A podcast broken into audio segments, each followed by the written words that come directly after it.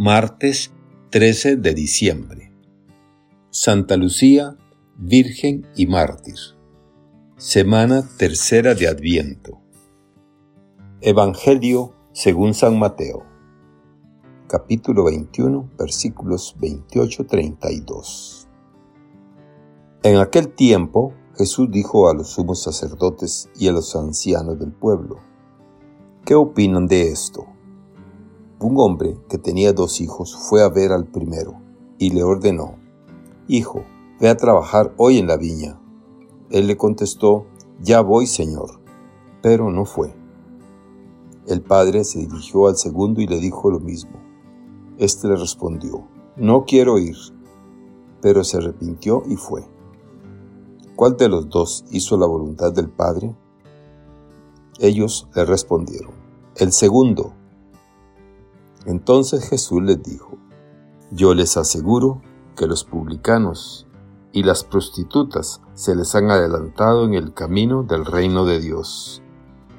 Porque vino a ustedes Juan, predicó el camino de la justicia y no le creyeron. En cambio, los publicanos y las prostitutas sí le creyeron. Ustedes ni siquiera después de haber visto se han arrepentido ni han creído en él. Palabra del Señor. Gloria a ti, Señor Jesús. Reflexión. Hoy contemplamos al Padre que tiene dos hijos y dice al primero, Hijo, vete hoy a trabajar en la viña. Este respondió, No quiero, pero después se arrepintió y fue. Al segundo le dijo lo mismo él le respondió, Voy, Señor, pero no fue. Lo importante no es decir sí, sino obrar. Hay un adagio que afirma que obras son amores y no buenas razones. En otro momento, Jesús dará la doctrina que enseña esta parábola. No todo el que me diga Señor, Señor, entrará en el reino de los cielos sino el que haga la voluntad de mi Padre Celestial. Como escribió San Agustín, existen dos voluntades. Tu voluntad debe ser corregida para identificarse con la voluntad de Dios, y no la de Dios torcida para acomodarse a la tuya. En lengua catalana se dice que un niño creú, cree, cuando obedece cree, es decir, identificamos la obediencia con la fe, con la confianza en lo que nos dicen. Obediencia viene de ob audire, escuchar con gran atención. Se manifiesta en la oración, en no hacernos sordos a la voz del amor.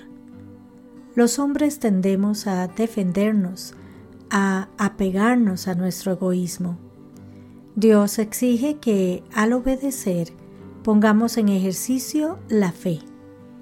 A veces el Señor sugiere su querer como en voz baja, allá en el fondo de la conciencia, y es necesario estar atentos para distinguir esa voz y serle fieles.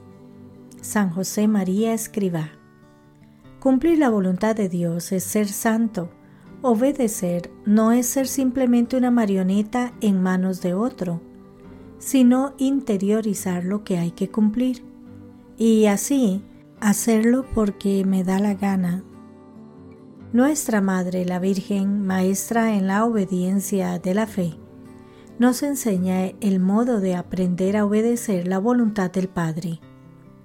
Cuando nosotros seamos capaces de decir al Señor, Señor, estos son mis pecados, no los de este o los de aquel, son los míos. Tómalos tú, entonces seremos ese hermoso pueblo que confía en el nombre del Señor. Papa Francisco. Que Dios les bendiga y les proteja.